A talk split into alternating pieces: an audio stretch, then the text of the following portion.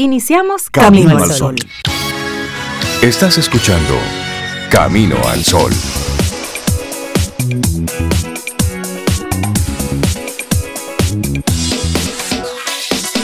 Bueno, Cintia Ortiz y Sobeida Ramírez. Hey, dije tu apellido en inglés. Ah, Ramírez. Uh, somos internacionales. Estamos arrancando Camilo Sol en inglés. Oh. ¿Cómo están ustedes? Buen día. ¿Y usted habla inglés? Hoy, no, no lo oíste. ¿Qué es lo que estamos hablando desde hace rato?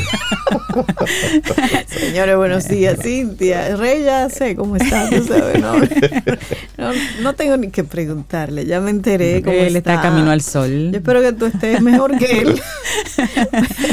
no, que estés bien, igual Laura, Sofía y, y nuestros Camino al Sol oyentes, que todos estén súper bien. Súper bien nuestros deseos para que eso sea así. Yo estoy bien, gracias por preguntar. Y espero que tú también, Rey, pues ya lo vimos, hubo una prueba. y Laura, Sofía y cada, cada uno de ustedes en su casa, en su carro, en su camita rica, que estén súper bien y que tengamos hoy juntos todos un excelente día, un excelente jueves. Claro, y mucho de eso es una decisión, ¿sabes? Claro. Es una decisión. Ayer veíamos Cintia y yo a una maratonista de 84 años. Ay, yo vi eso. Ustedes vieron eso. Óyeme, qué palabras tan inspiradoras compartía ella. y decía, en una le, hicieron la pregunta de que cómo, cómo lo había hecho, cómo lo había logrado. Yo decía, haciéndolo. Exacto. comenzando. Me, pongo de pie, Me pongo de pie y lo hago. Y ya. Y ella... Más de 2.000 carreras. Sí. Y varios maratones. Bueno, ella ha recorrido la cantidad de kilómetros equivalente a darle la vuelta al mundo cuatro veces. Al globo terráqueo. ¡Wow! Al globo terráqueo. Cuatro veces. Y eso Ay, Me gusta mucho que ella dice, siempre hay cosas que hacer.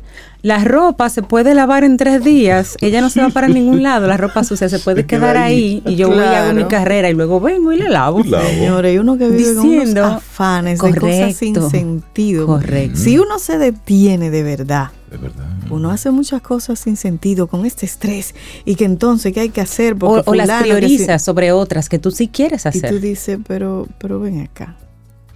Y ahora, ¿qué yo estoy haciendo? Para mí, por mí, para la gente que me rodea, para mi espacio, para, para mi felicidad. Mi ciudad, o sea, nada, uno anda como en un juidero sin sentido. Trabajar, comer, dormir, trabajar. ¿Trabajar para qué? Bueno, para pagar los gastos. Ah, ¿Cuáles gastos? ¿Cuáles? sí sabes. ¿Y cuál de ellos es para ti? ¿Cuál de ellos es ese gasto, entre comillas, es por ti? No digo que haya que vivir, tú sabes, así como del aire, no me refiero para nada a eso, sino a que cada cosa que uno haga tenga un sentido. Tenga un sentido. Y eso conecta lo que tú muy bien dices, Sobe, con nuestra intención del día de hoy. Cuando te cuidas, no sobrepiensas. Simplemente ah, estás en una conexión contigo. Y es eso. ¿Qué es lo que debo hacer? Te paras, lo haces y listo y sigue con lo otro. Y a veces nos quedamos en ese sobrepensar y el sobrepensar se convierte en una especie de ancla que no nos permite movernos, que no nos permite hacer otras cosas. Y sabes qué, eso solamente es una decisión. Y ahí solamente eres tú. No hay persona que desde fuera te diga una y otra vez todo lo que debes hacer y todo lo que tú puedes hacer. Hasta que tú no decidas, pues nada cambia, nada pasa. Y así con ese pensamiento arrancamos nuestro programa en este jueves 13 de octubre, recordándote que conectamos contigo a través de estación 97.7 FM y caminoalsol.do. Esa es nuestra página web que con toda confianza cada mañana puedes entrar ahí caminoalsol.do y está el programa al aire de 7 a 9 en vivo. Eso mientras, mientras pueda ser posible mientras estemos aquí. Mientras el universo lo permite. Exactamente. no, y, recordarles que después de las 9 de la mañana, Camino al Sol Radio, o sea, lo que nosotros hacemos aquí en vivo, el programa como tal, sale del aire, pero entra esa programación de Camino al Sol que hemos preparado para que te siga acompañando todo el día. Y ahí hay música, frasecitas, la puedes dejar ahí en un ladito de la computadora y te seguimos acompañando todo el día. ¿Y si te gusta? Y sí. Y sí. Ay, te gusta. Hoy es el Día Mundial de la Visión. De la visión, sí, pero en este caso de la vista, no de la visión así, de proyección. Hablamos de la vista. Tiene que ver con los ojos. Con los, ojos. es una fecha decretada por la Organización Mundial de la Salud, conjuntamente con el Organismo Internacional de Prevención de la Ceguera, la IAPB. El objetivo es concienciar a las personas sobre los diferentes tipos de afecciones visuales, sus tratamientos y como casi todos son prevenibles o curables, tratar de evitar así que el paciente pierda totalmente la capacidad de ver de ver el mundo que le rodea. No es una fecha específica, no es un día específico, sino que se celebra el segundo jueves de octubre, que en este caso es hoy jueves 13. Exactamente. Laboratorio Patria Rivas presenta En Camino al Sol, la reflexión del día.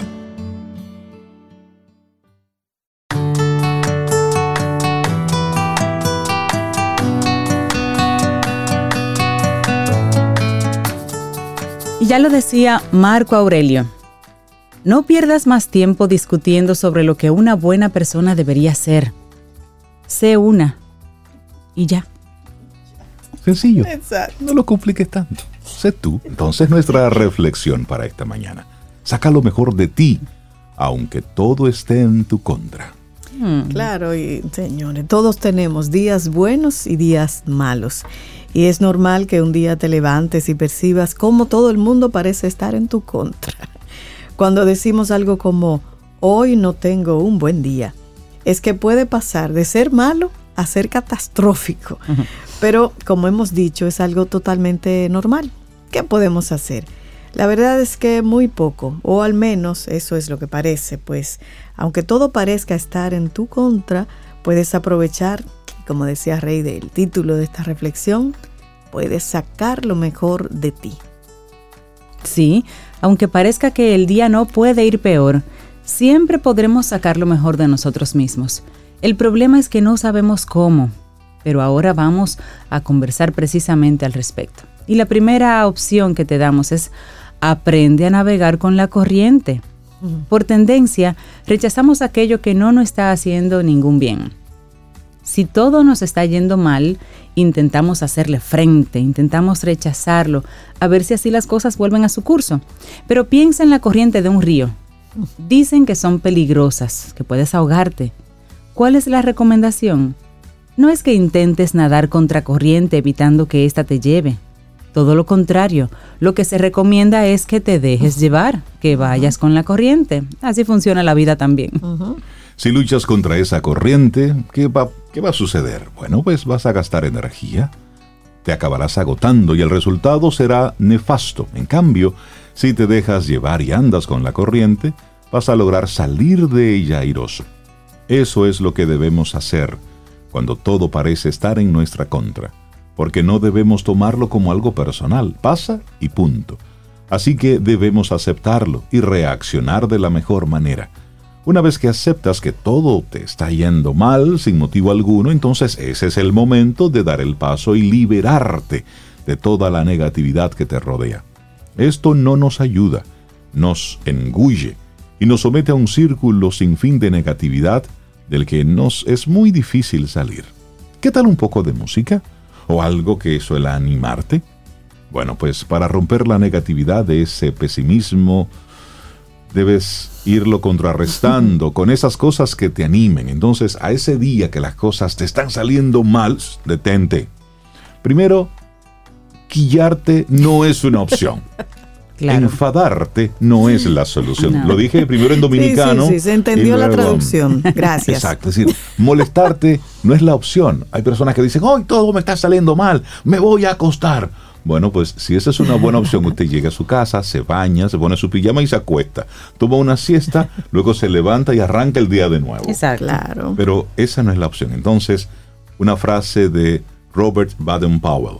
La mejor forma de vencer las dificultades es atacándolas con una magnífica sonrisa. Sí, y a eso vamos, porque la sonrisa será tu mejor arma para vencer las dificultades.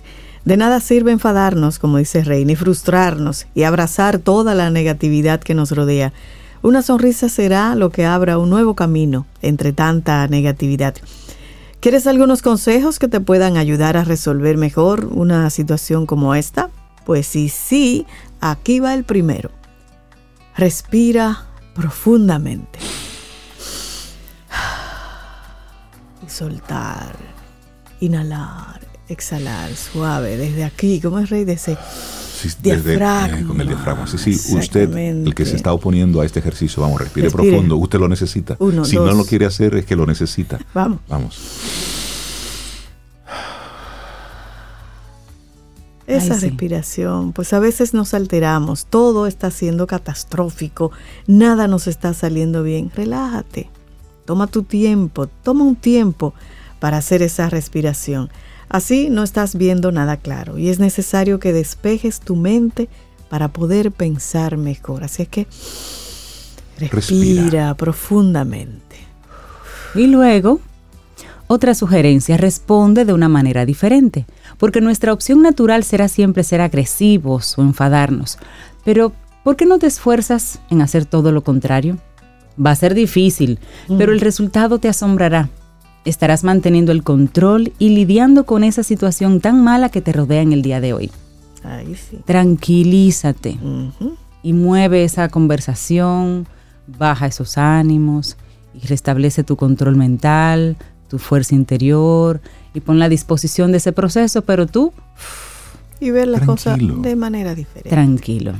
Y luego el número tres, permítete equivocarte. Pues aún haciendo todo lo anterior, puede que nada de eso solucione tu día, aunque lo hará mucho más llevadero. Acepta las equivocaciones que puedas cometer como parte de tu aprendizaje y responde siempre con una sonrisa y un ya he aprendido no lo volveré a hacer de esta manera. Así es. Y una muy importante que a veces uno se le olvida, ver el mundo como eres, como eres, no como es. Por lo tanto, tus emociones influyen muchísimo.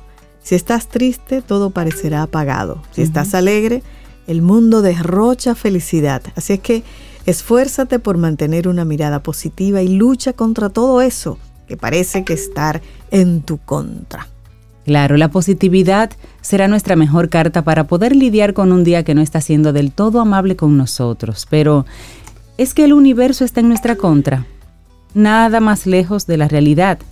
Siempre hay días buenos y días malos, y hoy la suerte no está de nuestra parte. ¿Qué le vamos a hacer? Sonreír y fluir y esperar que mañana las nuevas 24 horas sí estén a tu favor. ¿Y qué fue lo que dijo Lin Yutang?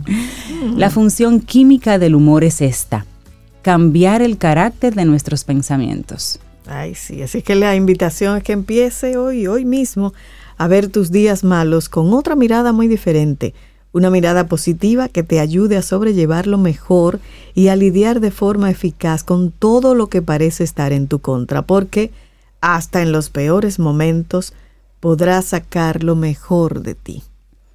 Y a veces nosotros le ponemos un matiz. A veces uno dice que todo está saliendo mal. Sí. Pero todo está saliendo como debe ser. Lo que pasa es que para ti es incómodo. No era lo que a ti te convenía o no era lo que tú querías. Pero si lo miras por el cristal justo, era lo correcto y era así como debía ser. Entonces también hay que quitar un poquito el peso que uno pone a las cosas y no, es verdad que el mundo está en nuestra contra. Y también darle una mirada diferente. Cuando algo no ocurre como tú querías, es posible que el universo te esté diciendo, no ahora, o eso no te conviene, o tengo algo mejor para ti. Pero esas respuestas eres tú que decides ponerlas. Es así. es. es. así. Ahora sí, saca lo mejor de ti, aunque todo esté en tu contra. Escrito por la psicóloga Gema Sánchez Cuevas, comentado aquí en Camino al Sol, revisado por Raquel Lemos, y bueno, y ha sido nuestra reflexión en Camino al Sol. Laboratorio Patria Rivas presentó En Camino al Sol, la reflexión del día. Ten un buen día, un buen despertar. Hola. Esto es Camino al Sol. Camino al Sol.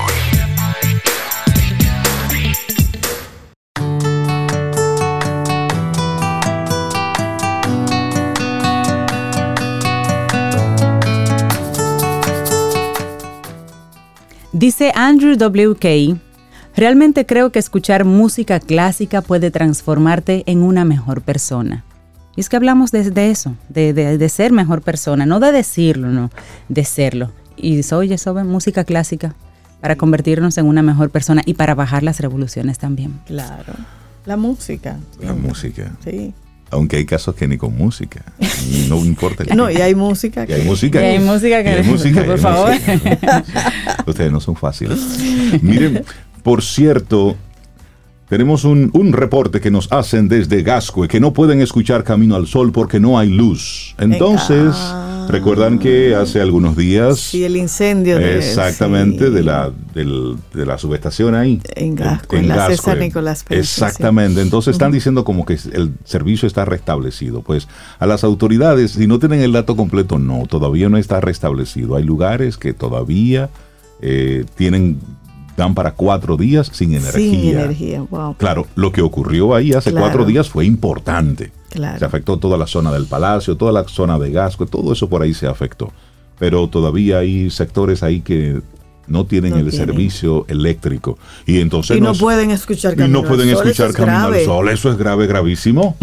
Pero sí, pero dar ese, ese reporte y siempre haciéndonos eco de los comentarios que nos hacen los amigos Camino al Sol oyentes que siempre cerca de están. la, de la vice. Ella no Eh, es la... Ah, hay que llamar a la Ay, vice. de- Vice, por. Ella no no, pueden está, escuchar ella no está para eso. Bien dicho. ¿Cómo que no? Ella no está No, para llevarle está luz a nadie. el- Ella está ¿Cómo? para, para encargarse de cosas. Pero sí, Ah, las, no, no, sí no. las empresas. Una un- ayudita, no. Una llamadita. Un- A nuestro Camino al Sol oyentes, ¿no? Pero, pero sí. Mm. Gracias por el, el reporte que nos hacen y un gran abrazo a esos Camino al Sol oyentes que siguen siempre conectados con nosotros a través de todas las vías que hemos dispuesto por ahí. Bueno, pues, ¿a quién recibimos en este momento? Ay, el hombre que viene a darnos siempre, cada jueves, su opinión personal sobre series, películas y sobre todo enfocado a la actuación en esas series y películas. Richard Douglas lo tenemos acá con nosotros en Camino al Sol. Hola Richard, bienvenido, ¿cómo estás? Yo feliz, siempre que estoy aquí estoy feliz. Ustedes saben que este es mi spa. Camino al sol. Pues eso es muy bueno. grande. Yo antes andaba camino al sol, pero no sabía dónde. ya te ubicaste. Ya me ubiqué. Gracias por este chance a ustedes y a Supermercados Nacional para recomendarles mi opinión personal Sí. sobre algunas actuaciones de productos que ya están en exhibición. En este caso, se trata de una serie de televisión española que la prometí la semana pasada porque era el día del cine español Sí. y dije déjame buscar algo español para hablar un chin del cine español y ofrecer, ofertar algo que ustedes puedan ver y sentirse conformes con la opinión personal sobre actuación de esta serie. La serie se llama Santo, está en Netflix. Es una serie de acción, demuestra el crecimiento del cine español. Son unos policías que están cada uno en un lado del mundo. Es una producción española y brasileña que se desarrolla en Brasil y en España. Hay un policía español y un policía brasileño. Ellos en cada lado están detrás de un narcotraficante sanguinario que además tiene como un, un aire de, brujólogo, como una brujería que hace actos satánicos y cosas de esas, pero que es un narcotraficante grandísimo, internacional, y que nunca lo encuentran porque nunca deja ver su cara. Al final se revela quién es, son solo seis capítulos, o sea que es para vérsela un fin de semana, no se la pierdan, en Netflix, Santo, esta eh, eh, serie está dirigida por Carlos López, que es su creador, y por Vicente Amorín, un destacado director español.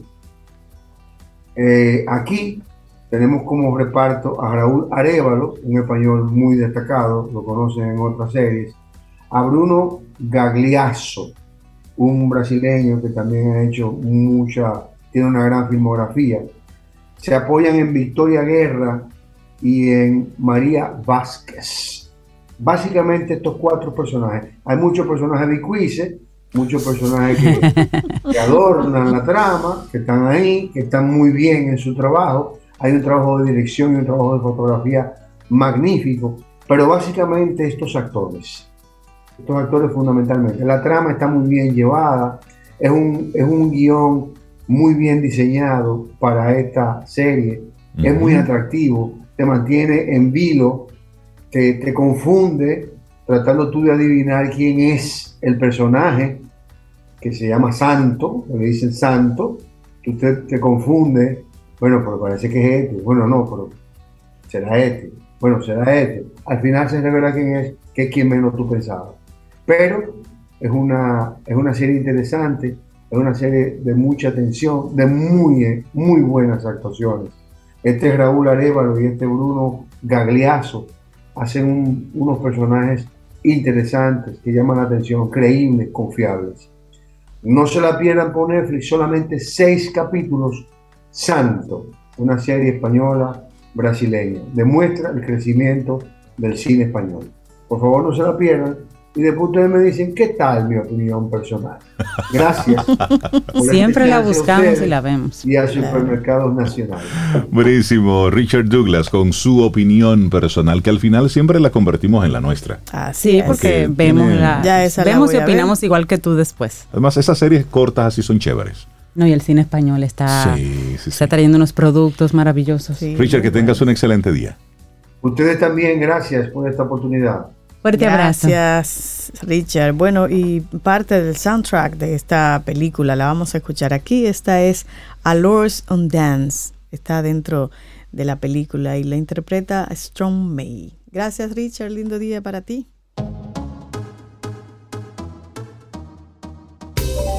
Te acompaña Reinaldo Infante. Contigo, Cintia Ortiz. Escuchas a Sobeida Ramírez. Sol.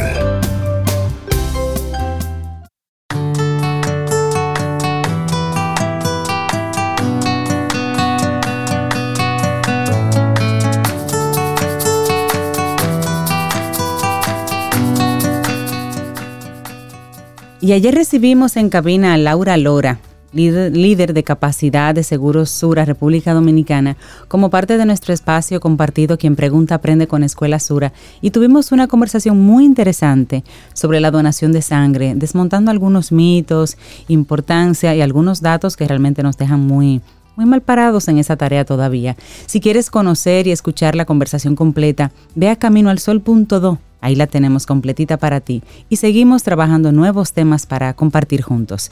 Quien pregunta aprende con Escuela Sura. Muchísimas gracias por conectar con nosotros.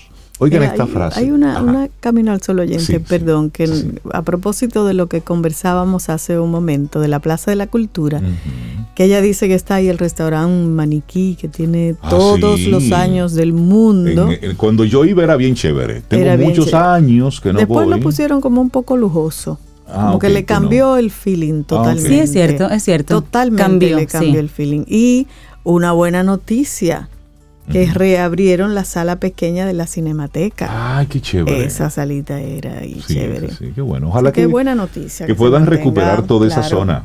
Así es. Y es lo que necesitamos, espacios culturales. Dame la frase ahora que tú Porque al final el ser humano es parte de la naturaleza y su guerra contra la naturaleza es inevitablemente una guerra contra sí mismo.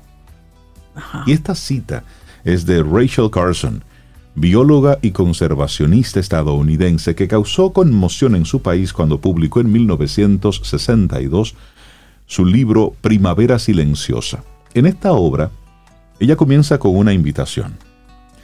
Imaginar un pueblo en el que desaparecieron las aves, víctimas del uso excesivo de compuestos químicos. Carson, como ella misma aclaró, no estaba en contra de la aplicación selectiva de pesticidas e insecticidas, pero sí de su uso indiscriminado, común en esa época marcada por una fe indiscutida en el poder de la ciencia. Esta obra tuvo tal impacto que fue uno de los catalizadores del movimiento ambiental de Estados Unidos, y es que Carson no solo escribía con precisión científica, también era conocida por comunicar con belleza poética al público lo que ella llamaba el intrincado tejido de la vida, en el que todo está interconectado y del que todos somos parte. 60 años después de la publicación de Primavera Silenciosa, ¿cuán preocupante es la actual proliferación de compuestos químicos? ¿Y cuál sería hoy el mensaje de un libro como el de esta experta, investigadora y sobre todo preocupada por el medio ambiente? Bueno, pues eh, BBC Mundo habló con Joan Grimald, que es un profesor de química ambiental del Consejo Superior de Investigaciones Científicas de España y también miembro del panel intergubernamental de la contaminación química, IPCP por sus siglas en inglés. Y de ahí vamos a, compartir algunas de esas respuestas, reflexiones que Rachel Carson, eh, que Joan Grimald eh, respondió. Rachel Carson le preguntan, alertó sobre la contaminación de aire, tierra y mar con materiales peligrosos y hasta letales. ¿Es este un mensaje especialmente relevante hoy? Sí, por supuesto, responde. Es verdad que ciertos vertidos en ciertos sitios ya no se permiten, pero en líneas generales el uso de compuestos químicos ha aumentado y el vertido en el medio ambiente de dichos compuestos también ha aumentado. Ahora habrá unos 350 mil compuestos fabricados por la industria. En los tiempos de Carson, yo diría que no pasarían de 30. 30 mil versus 350 mil. Exactamente, a lo que hay en la, en la actualidad. Bueno, y le siguen preguntando. En su libro, Carson habló especialmente de un compuesto, el DDT. Entonces, este señor responde, el DDT era uno importante pero una cosa es que se hubieran fabricado muchísimos compuestos y otra es el uso generalizado de los mismos, que es lo que genera más problemas. El DDT ya era conocido desde finales del siglo XIX, pero en los años 40 hubo un médico, Paul Mueller, que propuso utilizar el DDT para eliminar los mosquitos del género Anopheles, que son los que transmiten la malaria. Y eso dio lugar a que se esparciera el DDT por todo el mundo. Hay que decir que le dieron a Paul Mueller el Premio Nobel de Medicina, porque sí que es verdad que este compuesto eliminó el mosquito, el, anófeles, que prácticamente eh, estaba en todas partes menos en las zonas tropicales, y la incidencia de malaria disminuyó enormemente. Hay que decir también que desde el año 2005 la Organización Mundial de la Salud recomienda el uso del DDT para luchar contra el mosquito anófeles en los sitios donde todavía la malaria es endémica. O sea que a veces ocurre que una cosa no es blanca o negra, sino que depende del uso que se le da. Y el DDT se refiere al dicloro difenil tricloroetano que es un compuesto ¿no? que se utilizó mucho tiempo para eliminar insectos. Sí, se, se utilizaba inclusive para eliminar los piojos. Sí, yo me acuerdo ese nombre, DDT. Sí, con DDT. En los anuncios lo decían con DDT. Entonces, ¿qué impactos negativos tenía el DDT? Le preguntan a este experto. Entonces él dice concretamente un primer efecto era que en los pájaros expuestos al DDT las cáscaras de los huevos salían mucho más finas y entonces durante la incubación se perdían muchas puestas porque los huevos no resistían el peso de los adultos que los incubaban. Esto dio lugar entonces a la desaparición de muchos pájaros. El DDT estuvo a punto de extinguir el águila calva americana, por ejemplo. Esta águila es el símbolo de Estados Unidos y muchas otras especies. Además, se vio que en los humanos también estaba causando problemas el DDT. Hay imágenes en donde se ve soldados de Estados Unidos en calzoncillos a los que le están rociando con DDT para matar pulgas, ladillas, piojos, etc., porque se pensaba que no los afectaba. Hmm. No sabemos cómo estos soldados están ahora. El DDT es neurotóxico y dentro de las células de los organismos, incluidos los humanos, las células que se reproducen o se reparan peor son las células nerviosas, con lo cual el daño hecho al sistema neurológico es más permanente. Así es, pero es el DDT que se usaba hace unos años. Pero la pregunta le hacen, ¿podrías darnos algún ejemplo de compuestos que se utilizan hoy en día y que te preocupan especialmente? Se habla mucho de los forever chemicals o compuestos eternos. Y él responde, al hablar de compuestos o contaminantes químicos, habría que diferenciar los que tienen propiedades de estabilidad química importante. Estos serían los que llaman forever chemicals, que son los compuestos persistentes. Y la persistencia es debida a dos factores. Uno, que químicamente son moléculas muy estables en el medio ambiente no hay muchas reacciones que los puedan degradar y la actividad de los organismos, sean bacterias o sean organismos superiores, los degrada muy poco. La otra propiedad que suelen tener estos compuestos es que son hidrófobos. Esto quiere decir que se disuelven más en la materia orgánica que en el agua. Entonces, tienden a acumularse en los organismos vivos. A esto se le llama la bioacumulación. Cada vez que el organismo bebe o come algo que los tiene, los acumula y no los excreta, o sea, no los saca del cuerpo, porque... Se quedan dentro. Exacto, nuestro sistema de excreción más normal es la orina y no son solubles en orina. Además, a medida que vamos subiendo por la cadena trófica, cada vez los organismos superiores los acumulan más, porque comen cosas que ya tenían estos compuestos. Es lo que se llama biomagnificación. Los mamíferos marinos, por ejemplo, las focas, las ballenas, acumulan más que los peces y los peces, que son predadores de otros peces, acumulan más que los peces que comen algas y zooplancton. Mm. Pero se habla, es una, conversación bastante larga y extendida sobre esa sustancia, el mercurio, otras sustancias que, preocupan. Y la verdad que si quieres eh, podemos compartir a través del 849-785-1110 todo el contenido. No es para preocuparnos, es para ver cómo, cómo la química está en nuestro día a día y, impacta todo lo que hacemos, sabes lo que, comemos. Es importante ocuparnos por esto.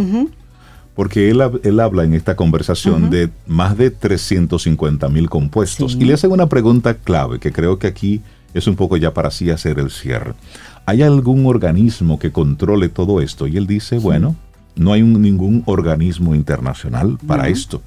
Por esto, nosotros desde el mundo científico, los miembros del panel intergubernamental de contaminación química, ellos publicaron una carta en la revista Science pidiendo que se haga un panel internacional de vigilancia y asesoramiento sobre los compuestos químicos y los residuos para disminuir la exposición a estos compuestos.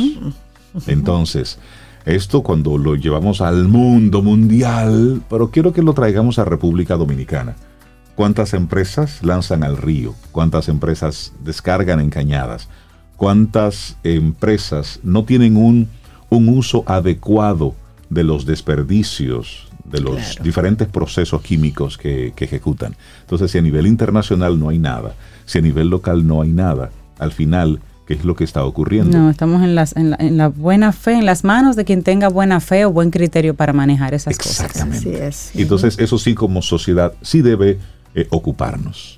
Así es. Porque sin darnos cuenta, entonces el mismo sistema nos termina extinguiendo. Son las 8 o 6 minutos en la mañana de este jueves.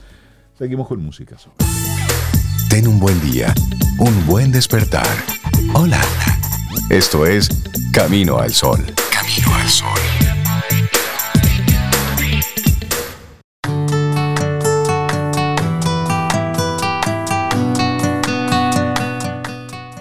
No sería el tipo de persona que criticaría a nadie. Tengo que mirarme a mí mismo primero para ser una mejor persona. Joel Romero. Ay, Joel. Joel, entonces, no hay, sin tijerita. Cero dar tijerita. Es que sin tijerita. Depende, eso depende. Hay personas que dar tijera es su deporte nacional. Sí, pero esas son tijeras como... Sí. Iba a decir algo como... Pero no. Tijeras cortantes. Ah, tijeras cortantes. Ok. Pero, pero él tiene toda la razón. Sí, claro. Es decir, antes de usted estar criticar, claro, criticando y hablando sobre el otro, mire para adentro. Es una miradita para ¿eh? a, ver qué pasa. Es jueves, estamos a 13 de, agosto, no, de octubre.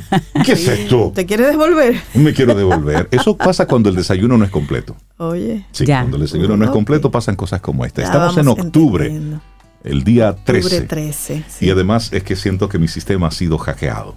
Ah, pero vamos a hablar con un experto para que te ayude con eso. ¿Tú sabías que octubre es el mes de la ciberseguridad? O cybersecurity, como le dicen en inglés. Si no lo sabías, pues sí, octubre es el mes de la ciberseguridad y Camino al Sol te trae un especialista para que sepas qué es eso. Porque hay que aprenderse esto, señores, ya estamos hablando de metaverso. Entonces, para entrar en metaverso hay que aprender lo que pasa ahora mismo. y la seguridad y yo todavía cogiendo lucha con las claves. y ya estamos por el metaverso. Hay que entrar por acá. Lorenzo Martínez, especialista en ciberseguridad, comercio electrónico, desarrollo de proyectos tecnológicos, más de 25 años de carrera, o sea que es toda una, digamos... Una autoridad en el tema. una autoridad, claro que sí, además de su experiencia académica, coordinador de la carrera de Ingeniería de Sistemas del INTEX, Obeida. Así es. Así es, de tu compañero también. Lorenzo, buen día. Buenos días. Mis estimados, muy buenos días. Sobeida, Cintia, Reinaldo. Qué maravilla poder compartir con ustedes temprano en la mañana. Y sobre todo, como bien decía Cintia, estamos en el mes de la concienciación sobre el tema de ciberseguridad. Mm. ¿Por qué concienciación? Bueno, porque a nivel técnico eh, hay muchos foros, eh, mucha capacitación, muchos estándares. Y lo que estamos en el nivel técnico, pues tenemos acceso a ellos. Pero ¿qué pasa con la otra parte de la población? Que se queda vulnerable. Es la mayoría. Que no ataca eh, estos temas de manera, digamos que casi como darse un bañito, como cepillarse los dientes. Claro. Mira, Lorenzo, la semana pasada se me extravió la libreta en la que tengo todas mis claves, todas mis contraseñas. Eso es error 001. Entonces, entonces, podemos comenzar a hablar. Yo voy a hacerte una consulta al aire, con todo el descaro del mundo. ¿Qué es la ciberseguridad? Mira, eh, Reinaldo, hay diferentes definiciones, ¿no? Y cada estándar maneja alguna forma distinta. A mí me gusta manejar el tema de la ciberseguridad como la gestión del riesgo de los activos digitales. Tan simple como eso. Y sobre gestión de riesgo, pues tú vas a manejar diferentes estándares, tanto de la línea de ISO eh, como otros eh, a nivel internacional, que te hablan del riesgo en todos los sentidos. Tú tienes riesgo a nivel de transacciones bancarias, tú tienes riesgo de la protección sobre tu seguridad física, entre otros tipos de riesgos. Pero en este caso, la gestión del riesgo sobre los activos digitales es de lo que se trata la ciberseguridad, más aún en un mundo que cada vez está más conectado. Así que por ahí va un poco la línea. Y profesor, eh, explíqueme los activos digitales. ¿Me los puede enumerar o darme ejemplo de qué es eso? A ver si la libreta del señor Infante está en esos... Ah, ah, no, pero no es digital. Era una libreta, libreta, libreta. No, una libreta. Yo escribo con Pues explíqueme los activos digitales para ver si él empieza a cambiar su libreta. Muy bien, los activos digitales se tratan pues precisamente de toda aquella información que nosotros manejamos desde los diferentes dispositivos electrónicos. Hoy en día tenemos tabletas, celulares, computadoras, eh, máquinas personales, hasta la fotocopia. Hasta la fotocopiadora que usted tiene ahí está administrando información digital. Entonces todo eso conforma el conglomerado de activos digitales, más aún todo lo que viaja por Internet. Todo lo que viaja por Internet. es decir, es un activo digital. Claro, es decir, los mensajes, los correos electrónicos, todo, todo, todo, las notas de voz, todo. los videos. Los videos, todo eso son activos eso es a las redes sociales, señores, que también hay más acceso a redes sociales que nunca en la vida. Exactamente. Entonces, en esa misma línea, Lorenzo, cuando hablamos de higiene cibernética, ¿de qué estamos hablando? Me encanta, Reinaldo. Excelente que toques este punto porque es lo que nos conecta con el tema de la concienciación. Y queremos hacer es equiparar lo que es la higiene natural que tenemos nosotros como personas a lo que es la higiene digital. Cuando habla de higiene digital, tratas de aplicar buenas prácticas de seguridad cibernética, tanto a la parte de hardware, que son esos componentes físicos, ¿no? Al software, que son los sistemas, aplicaciones, programas, ¿eh? y todo lo que transita con ellos. No menos importante, las infraestructuras que gestionan y que soportan esa eh, comunicación de esos datos. Y por ello también se incluye bajo el estándar de higiene digital que lo llevan dos agencias internacionales, tanto la NIS, que es la que regula o digamos que traza las líneas de estándar a nivel de Estados Unidos, y nosotros somos muy permeados por Estados Unidos, pero también tenemos a ENISA, que es la que desde la Unión Europea trabaja estos temas. Entonces, como te decía, el tema de concienciación, porque si bien tu equipo de tecnología, tu equipo de seguridad cibernética en la empresa puede tener, digamos que un buen manejo de este tema, la cadena se corta por donde el eslabón se encuentra más débil. Entonces, cada usuario que forma parte de esa institución también debe ser concienciado y activar protocolos de higiene cibernética. ¿Qué significa eso? Pues como bien tú decías, una buena práctica de higiene cibernética es no tener escrito de, en, manera física o de manera digital, de manera muy accesible, los, eh, la libretita. ¿Y cómo lo hago? ¿Cuál es el negocio? Dime. Es que él dice, él dice que si lo tiene en, un lado de la computadora y lo primero que se le olvida es la, contraseña de la computadora, pierde todo. Hay problema. Vamos a ver, yo voy a poner capa 8, Lorenzo. el, facultativo va a darnos un ejemplo. Ajá. Le voy a dar un ejemplo muy, muy, muy, muy, muy claro. Si usted, por ejemplo, maneja diferentes llaves de abrir diferentes puertas en su casa, usted normalmente tiene algún dispositivo, una cajita, ¿no? donde usted coloca esas llaves. Sí. Entonces, si usted tiene acceso a esa cajita y usted puede abrir esa única cajita, entonces esa le da acceso a las distintas llaves. El equivalente a eso en el mundo digital son los gestores de contraseña. Hay diferentes eh, mecanismos a través de los cuales yo puedo tener un gestor de contraseñas. Ya hay diferentes eh, opciones, tanto de Google, tú puedes conseguir, puedes conseguir de, Microsoft, y puedes conseguir de muchos tipos de productos. Tú buscas así mismo, lo googleas, como ya e, ese verbo se ha adquirido, ¿no? Eh, lo googleas y puedes encontrar un gestor de contraseñas y puedes probar uno que otro. ¿Qué ventaja tiene eso? Bueno, que esa primera llave es la que tú siempre vas a recordar. Y si tienes acceso a esa primera llave, pues es más fácil tú tener acceso al grupo de llaves, que son esas diferentes contraseñas que ya has registrado aquí. Entonces, en esta misma línea te pregunto, mm. Google tiene un gestor de de contraseñas y te sugiere contraseñas cuando tú estás abriendo una cuenta. ¿Qué tan seguro es dejarte llevar y colocar esa contraseña que te sugiere, el mismo sistema y que te la guarda automáticamente en tu cuenta de Google? ¿Qué tan seguro es? Otro punto que quiero tocar es que la seguridad absoluta no existe. Tú tienes, eh, digamos que, superficies de seguridad o momentos de seguridad o recursos para asegurarte ¿no? y mejorar tu, esquema de seguridad. Sin embargo, así como la ciencia va avanzando hacia lo positivo, pues los que tienen acceso a la ciencia también piensan de forma negativa. Los, los, en, este en este mundo de ciberseguridad bien está establecido que hay eh, los que atacan y los que son atacados. Exacto. Claro. Eh, entonces, volviendo al punto que toca, eh, es seguro lo que él te sugiere porque lo hace según un algoritmo. Y este algoritmo pretende que esa combinación de elementos que son letras, eh, caracteres largas. números, eh, se puedan combinar de manera aleatoria y que no sigan un patrón. Entonces, ese patrón que tú no estás siguiendo te da la ventaja de que, bien, tú no vas a recordarlo, pero tu gestor de contraseña lo va a dejar administrado y en algún momento, otra buena práctica es cambiarlos con una frecuencia de al menos 45 días si cada 45 días mi juego de contraseñas yo debería cambiarlo. Mira, por ahí yo 45, por ahí que me lo estoy aprendiendo. es que no, tienes que aprender Lorenzo, pero por ejemplo, si ese, esa, ese nivel de seguridad, ese gestor de contraseñas es suficientemente seguro, yo solamente debería cambiar, como dices, cada 45 días la llave para entrar. ¿Puedo las demás contraseñas que ya están dentro, aseguradas ahí, mantenerlas forever and ever? No, Forever and Ever no es. Eh, bueno, es un decir, que no tenga que ser, que no tenga que ser cada, 45 días cambiarlas todas. Ese es el estándar sugerido. Si en su protocolo usted quiere hacerlo cada seis meses, pues amén, bienvenido. Eh, pero el tema es hacer la práctica, ¿no? Hacer la práctica de cambiarlo. Vamos a suponer, si usted tiene un servicio en su casa y su servicio tiene acceso a una llave, lo más natural es que cuando ese servicio deja de trabajar con usted, usted, por un tema de seguridad, cambie algunas, algunos temas de acceso o no. Sí, claro. Mm, claro. Sí, tú, sí.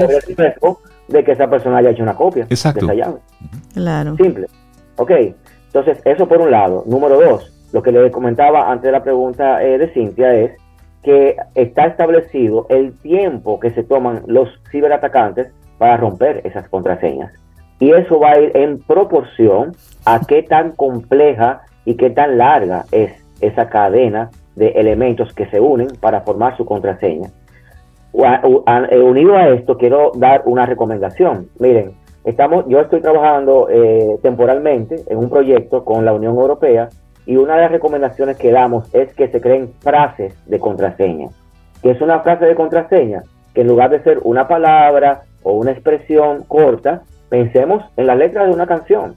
Nosotros lo que nos gusta la música, pensamos en la canción que más me gusta y uno los elementos de esa canción. ¿Te gusta una de Juan Guerra? Bueno, las primeras cuatro eh, eh, oraciones, eh, perdón, palabras de la, del primer, de la primera estrofa de esa canción, tú las unes, las pones separadas con un punto o con un underscore, no, la rayita abajo. Guión Eso está chévere. Por ejemplo, te regalo una rosa.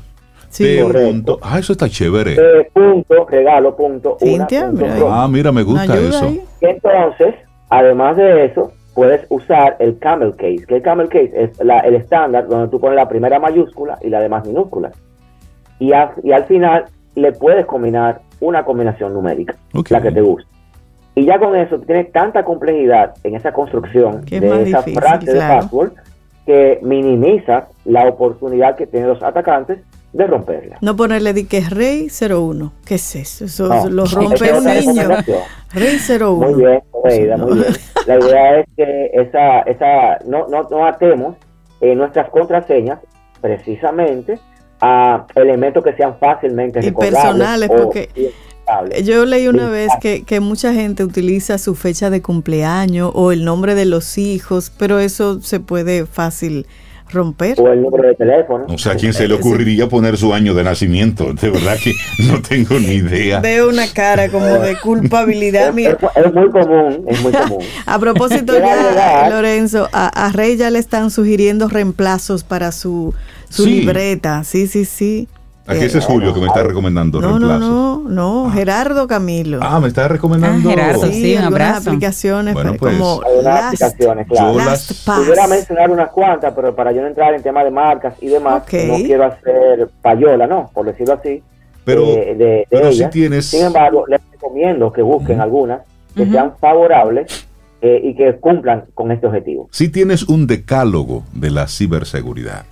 Sí, bueno, eh, decálogo como tal no, pero sí puedo hablarte de algunas recomendaciones. Por favor. Y pudiéramos asumirlas como un decálogo. De hecho, son 10. y en, este orden, y no necesariamente siguiéndolo, sino que pueden darle prioridad, yo les recomendaría lo siguiente. Usar contraseñas distintas para sus diferentes cuentas. Es decir, cuentas de redes sociales que tengan una contraseña distinta a la que yo uso para mi correo, a la que yo uso para eh, acceder a la computadora, la que yo uso, por ejemplo, para desbloquear el celular, que no sea la misma. Número uno. Número dos, actualizar los dispositivos. Si constantemente, y voy a traer a colación dos temas. Recientemente hemos sabido de ataques cibernéticos importantes que se hicieron a Estado. Entonces, son infraestructuras críticas. Así es. Por ende, el que tú saques de funcionamiento un organismo del Estado por un tiempo prudente, ¿no? Digamos de más de 24 horas, ya eso crea un caos, ¿no? Para los servicios que brindan estos organismos. Hace unos días, el sistema eléctrico. Y hace unos días, eh, varias aerolíneas fueron víctimas de un ataque cibernético. Entonces, todo eso son infraestructuras críticas. El sistema de salud, sistemas eléctricos, eh, sistemas de telecomunicaciones, eh, sistemas de defensa, sistemas de acceso vía marítima, aérea, eh, terrestre, ¿no? Todos estos sistemas afectan. Entonces, por eso es importante mantener actualización de estos dispositivos. Fíjense lo que le iba a comentar. Recientemente Chrome ha lanzado actualizaciones de su, de su eh, navegador, ¿no? Es por ello que cuando tú no haces esas actualizaciones y puedes visitar algún sitio web que ya tiene cargado algún tipo de software para atacar esas vulnerabilidades, pues entonces el, la puerta está abierta. ¿Ok? Entonces, al estar abierta la puerta, le das la oportunidad al atacante para que ejecute eh, su entramado, ¿no? Eh, su accionar en contra de nosotros. Él se puede usar esto para muchísimas eh, tipos de actividades. Puedo agregarte entonces como tercer elemento el mantener las copias de seguridad y que no sean solamente en los dispositivos físicos cercanos a nosotros. También podemos usar el recurso de nube. Y para eso también hay diferentes opciones, tanto de pago como gratuitas, que se pueden evaluar. Hoy en día hablamos mucho de cloud computing, ¿no? de la computación en la nube, y por eso ese recurso también es recomendable. Reconocer eh, los principales tipos de ataques o de malware, que son diferentes formas de cómo los atacantes pueden llegar a nosotros. Entre ellos, el más popular es el caso del phishing. El phishing, que ya quizá ustedes lo han comentado mucho en el programa, es la forma más común de cómo hacemos que, eh, bueno, el atacante hace llegar mensajes que sean un poco, eh, digamos que sabroso para mi, vista y mi pensamiento y que me atraigan a que yo le haga clic. Te ganaste tanto y yo le hago clic y ahí me llevan todo. Al hacer el, clic en ese enlace, pues estoy abriendo la oportunidad a ese atacante que ejecute también su entramado. Y eso significa cualquier tipo de acción en contra de nuestros activos digitales. Ok, eso es invasión de privacidad, eso es acceso a nuestros recursos, cuentas bancarias, señores, eh, documentos de la familia, documentos personales, documentos de la empresa y lo peor aún es que eso se convierta en otro tipo de ataque un poco más complicado que es un ransomware, que son el tipo de ataque que se está usando muy, muy bien elaborado y con un objetivo de pedir un rescate contra la información que te oh, han usado. Eh, continuando entonces y siendo lo más breve posible, evitar el darle acceso a, o clic a esos archivos sospechosos que nos puedan estar enviando, evitar contenidos ilegales, señores, sabemos de sobra, y si buscamos las estadísticas, muchos sitios web de los más buscados en República Dominicana apuntan a sitios que no son necesariamente claro. Bueno, Mite, publicó no hace mucho cuáles eran las páginas que más se veían aquí, señores.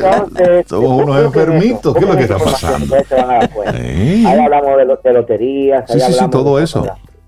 Ahí hablamos de cosas que definitivamente me hace mucho que pensar a mí como sociedad. Totalmente. Lorenzo, ahí en, en, esa parte me gustaría hacerte una pregunta, porque hay muchas personas que se dedican, cosa que es ilegal, a descargar, usan unos programas, unas aplicaciones para descargar videos de YouTube. A veces inocentemente porque quiero usarlo en una clase, quiero usarlo en una conferencia con mi familia. Eh, corrígeme, eso estoy violentando el derecho del autor si no tengo la autorización. Y segundo, ¿eso pudiera traer alguna infección, algún virus, algún malware de eso que tú mencionas? Las dos, 100% de acuerdo con... A y B son correctas. Primero hay un tema de, de, los derechos de autor, ¿no? Y de invasión de privacidad, porque ese contenido, aunque fue colocado allí, es para que se use en la plataforma, no fuera de ella. Exacto. Eso es número uno.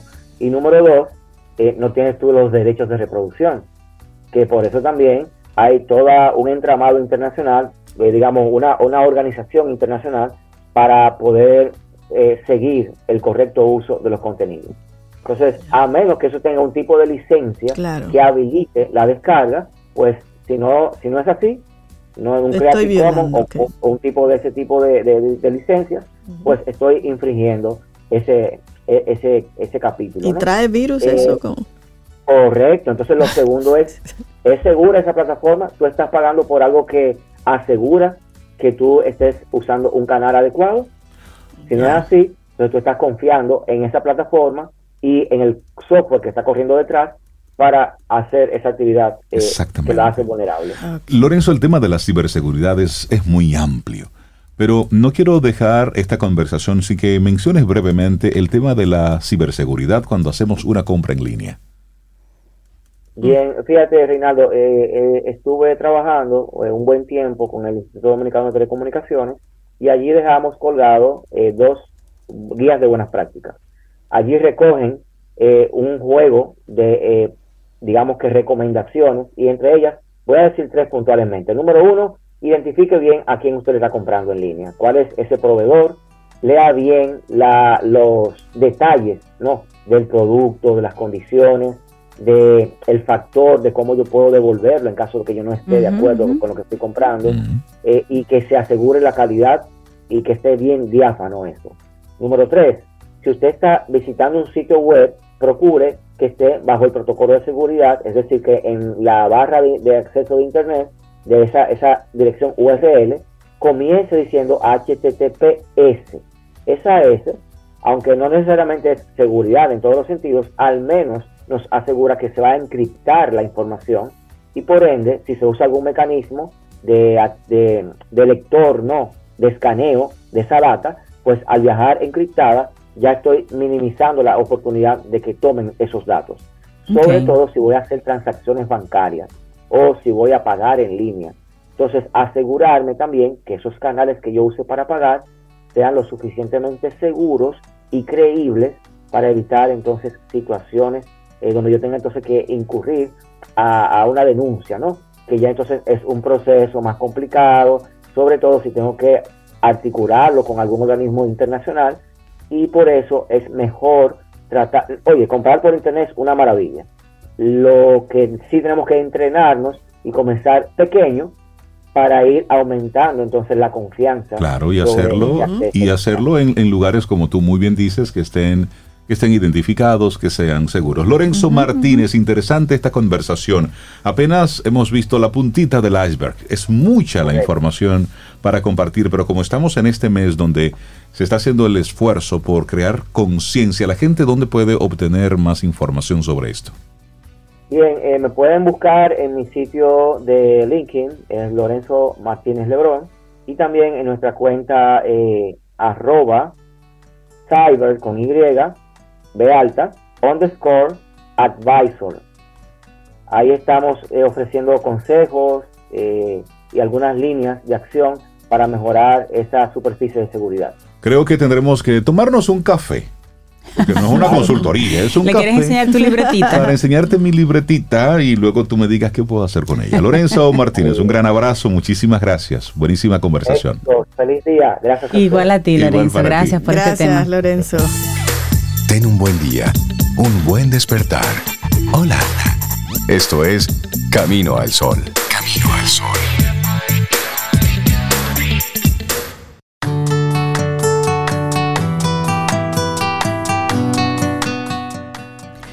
No esperes que todos entiendan tu viaje, especialmente si nunca han tenido que recorrer tu camino. Esa es una frase anónima pero muy válida. No esperes que te entiendan si no, están, no han estado en tu posición. Póngase los zapatos de otro que está al lado, aunque sea el mismo número suyo, se va a dar cuenta de que no calza no calza igual. Eso es así. Eso es una realidad. Seguimos avanzando en Camino al Sol y un abrazo a todos los Camino al Sol oyentes que nos mandan sus mensajes, sus abrazos, sus comentarios solidarios conmigo y que yo tengo una libreta para mis contraseñas. Bueno, algunos, algunos han estado diciendo, tú sabes, así entre nosotros, muy calladito, que Lorenzo no lo escuche, que también, tiene una libretita. No, pero no hay que avergonzarse. Cada quien procura su método. Pero vamos a ir aprendiendo, a mejorar los métodos. Me gustó, y hay que ir soltando un poquito. Me gustó esa sugerencia de tomar letras de canciones. O poemas. Sí, eso está chévere. Porque de verdad, cada vez que estoy abriendo una cuenta, me, me llega a mí el dilema. Oh, y ahora, ¿qué contraseña le pongo? Pero ya con esto, ya. Ay, sí. Voy a abrir una cuenta en breve, solamente por el, por el gusto de ponerle una letra de una canción rápida. Yo voy a poner a una The Writings on the Wall. Ah, ya la dije la contraseña.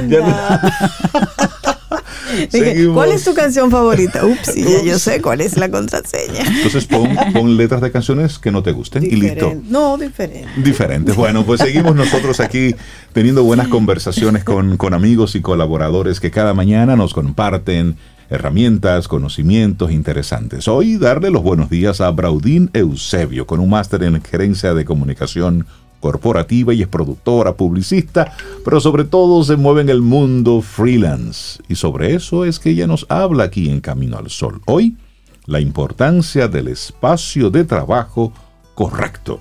Braudín, buenos días, ¿cómo estás? Buenos días, ¿y por qué no te escucho? Vamos a ver si le quitamos el... Ahí, ahí sí, hola, buen día. Buenos días, buenos días, qué gusto estar nuevamente con todos ustedes. Igual, igualmente, Braudín. Igual. Ay, pues qué bueno, qué bueno. Mira, hoy vamos a conversar acerca de la importancia del espacio de trabajo correcto. Sí. Hay una de las teorías que se aplica al mundo del freelance, que es que tú puedes trabajar donde quieras y eso hasta cierto punto es real. Pero es importante nosotros poder contar con un espacio físico adecuado para nosotros trabajar. Porque el ser freelance, aunque mucha gente no lo cree, demanda todavía más de ti que ser un empleado porque normalmente cuando eres un empleado tienes un horario de 8 a 5, tienes una persona que te pide cosas, tienes alguien que te ayuda, tienes directrices, pero cuando eres freelance dependes el 99% de las veces solamente de ti para la consecución de tus objetivos y trabajos. Y no contar con un ambiente propicio para eso puede generar desde distracciones hasta una ausencia total de productividad. Totalmente. Mira, ayer en las redes sociales, Braudín, miré, entre las cosas chistosas que a uno a veces le salen, un chico en su computadora, como en una esquinita de un área de coworking. Y él estaba sentadito en su esquinita ahí en su computadora y detrás en la espalda él se puso un letrero que decía, no me hables que por ahí comienzo y dejo de hacer el trabajo por horas. Ayúdame y no me hables. Y yo dije, mira, él se conoce, él sabe, él sabe que él adolece de eso. Ay, no me ponga tema. No me pongan tema. Qué risa, letrerazo ahí. el pan, no me brinden pan. No me hagas. Que tú sabes que por ahí me voy. Eso es importante, conocer nuestro FODA, cuáles son las cosas que me distraen, cuáles son las cosas que pueden hacer que yo no me concentre y realice mi trabajo. Entonces, por eso es importante contar con, búsquete un espacito en tu casa y adecúalo para tú trabajar en donde tú trabajes. Un, día que tú estés muy cansado, hazlo en la cama también, pero que sea en ocasiones muy particulares en las que tú salgas de ese espacio cuando vayas a trabajar. Adecúalo para que esté dispuesto para tu trabajar y que tenga todas las cosas que necesitas. Porque yo no hago nada con tener el espacio y si necesito una computadora que no me funcione una computadora o no pueda tener una computadora. Yo creo que deberíamos buscar a Organizar Up para que nos ayude a esa parte.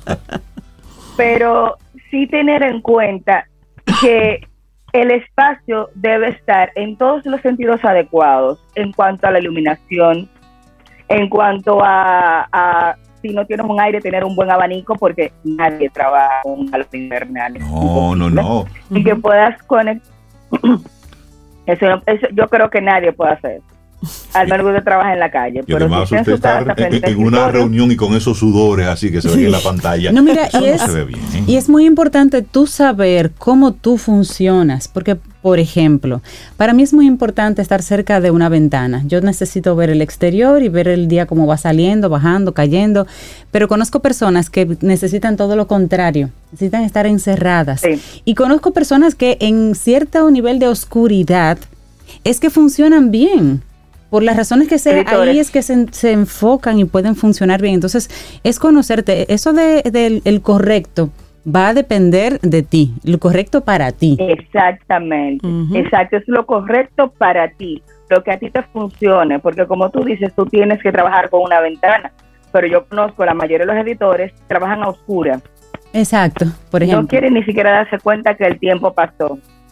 Yo soy una que me estreso si no tengo ventanas y en el 99% de los trabajos que he estado, yo exijo una ventana. Yo tengo que tener una ventana que a un patio. Pero esa soy yo. y ya cuando tú eres frijan, tienes que iniciar tú mismo ese espacio. Otra cosa es que tenemos que tener en cuenta, importantísimo, sobre todo cuando trabajamos de la, cama, de la casa, aunque estemos en la casa, quítese la pijama. Sí, señor, y póngase zapatos. No se ponga a trabajar en pijama. Póngase Lo de los zapatos, yo no uso zapatos. en mi casa, en mi casa yo no uso zapatos. Eso no se ve. Pero eso es lo que me funciona a mí. Eso no se ve. Pero, pero me pone una chancletica, una chancletica, algo.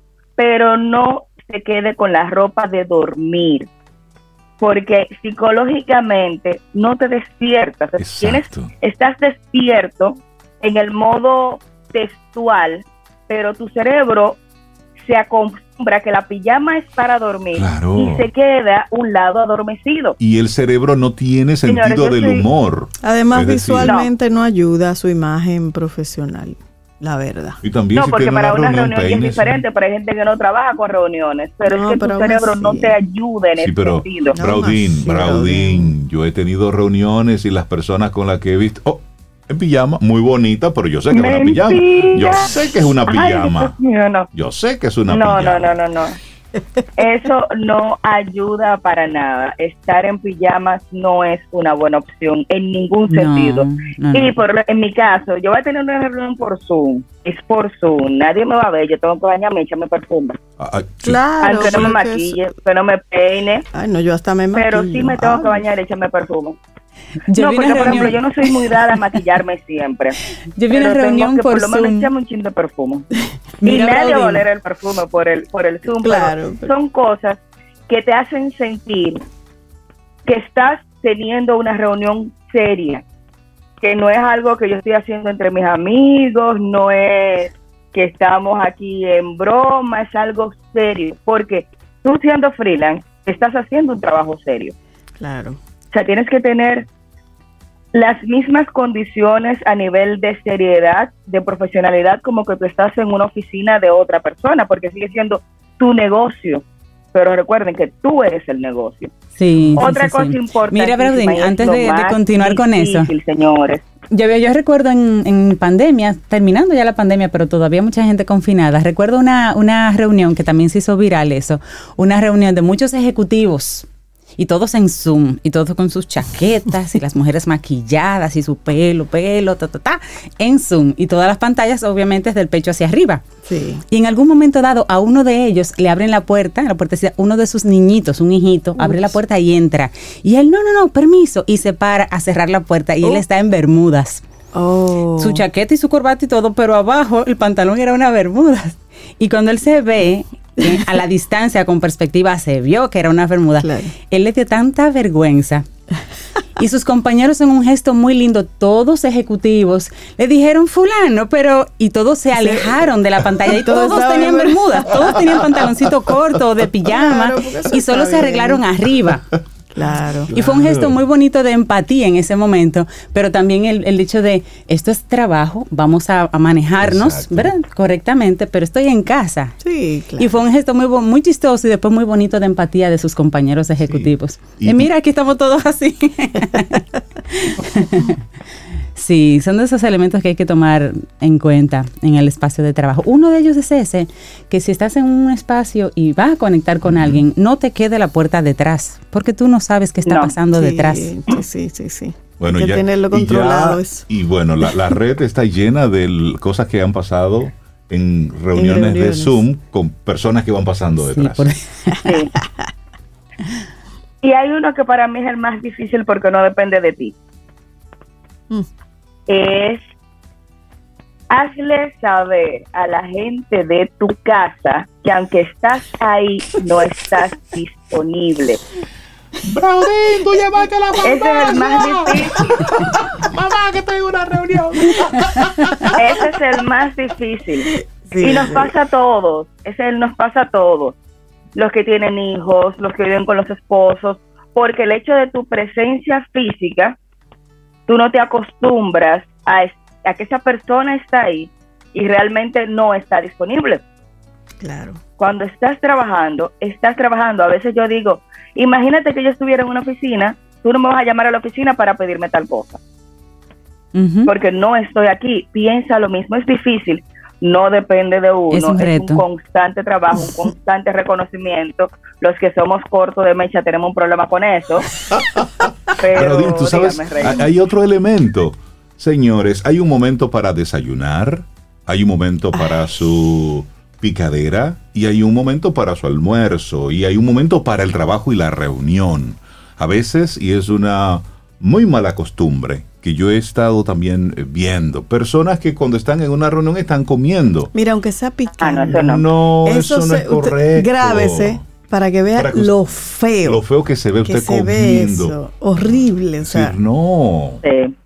A Mejor usted apague la Pero, cama. Es que no, es que prográmese. No. Excúsese si es que tiene que comer antes. Mira, sí. en, en, una ocasión entré a un, a un entrenamiento y el instructor estaba comiendo. No, yo, pero no, no, no. no, no Ustedes saben qué pasó ahí, ¿verdad? Tú te saliste, yo automáticamente. Sé, yo, yo, claro. lo mismo.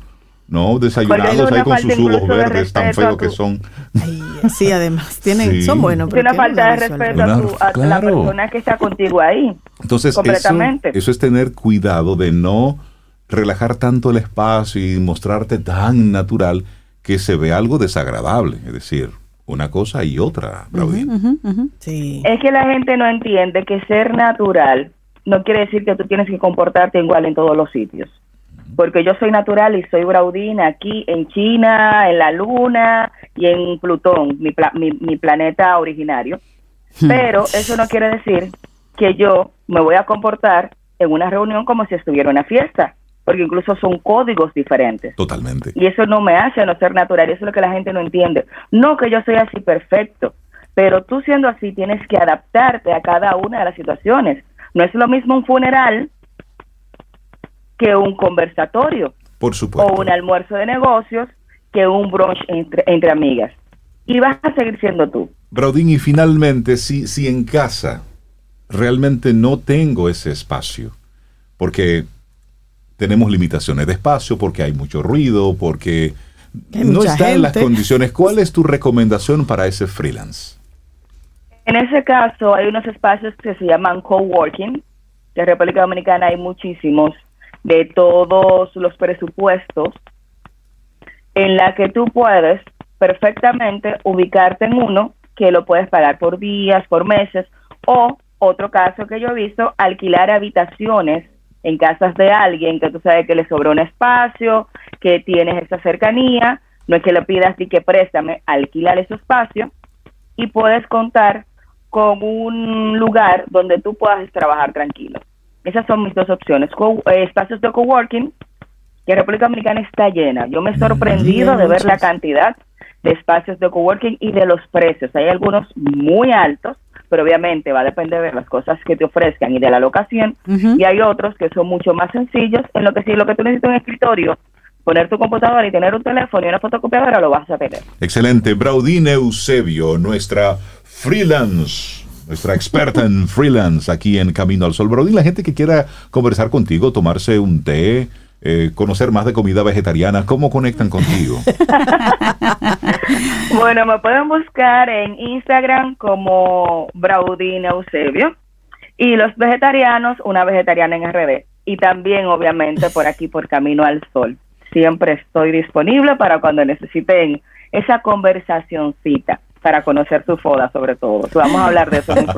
Buenísimo, Braudín, un abrazo. es, eh, Rey Cintia, colaboradora, pero también Camino al Sol oyente, de esa que de una vez nos escribe. Ah, sí, sí, sí. Siempre. siempre, siempre activa. Braudín, un abrazote, cuídate mucho. Un abrazo. Gracias, Braudín. Un, abrazo, gracias. Tomémonos un café. Disfrutemos nuestra mañana con Rey, Cintia, Soveida, en Camino al Sol.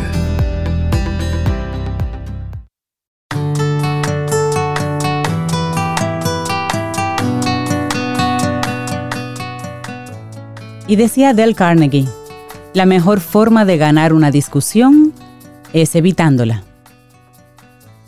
Es así mismo. Porque para pelear se necesitan, se necesitan dos. Yo no y yo no estoy en eso. Te quiere discutir, ahí hay una pared, está linda y está bien dura, dele para allá. Señores, llegamos al final de nuestro programa. Mañana viernes y el universo sigue conspirando. Si usted quiere y si nosotros estamos aquí, tendremos un nuevo camino al sol. Ahí sí, nos vamos con Cani García y Melendi con esto muy lindo que se llama A mis amigos. lindo, a mis amigos. día. Hasta mañana. Y esperamos que hayas disfrutado del contenido del día de hoy. Recuerda nuestras vías para mantenernos en contacto. Hola arroba caminoalsol.do. Visita nuestra web y amplía más de nuestro contenido. Caminoalsol.do hasta una próxima edición. Y pásala bien.